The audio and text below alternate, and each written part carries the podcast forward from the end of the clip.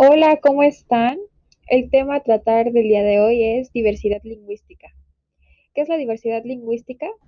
Es la diversidad de distintas lenguas, como por ejemplo el español, el inglés, etc.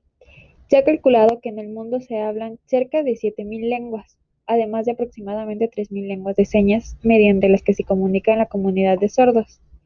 La diversidad lingüística es la expresión de las múltiples historias de vida de los pueblos, de los conocimientos heredados y perfeccionados de generación en generación de los recuerdos y enseñanzas de la familia y la comunidad. México es un país multilingüe, ya que se hablan 68 lenguas indígenas que hacen de nuestra nación una de las que cuenta con mayor diversidad lingüística en el mundo. La mayoría de las lenguas que tiene nuestro país son indígenas y estas están desapareciendo, lo que es bastante preocupante porque esas lenguas tienen una historia sobre nuestros ancestros debemos hacer algo para que no desaparezca. Entonces yo les pregunto, ¿qué podemos hacer para evitar la extinción de las lenguas indígenas?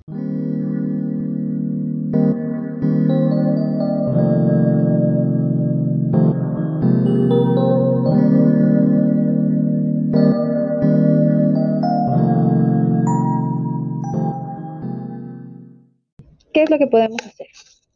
Podemos buscar literaturas en lenguas indígenas, compartirla con, con sus hijos, con amigos, con familia. Reflexionemos cómo podemos ayudar para que no desaparezca.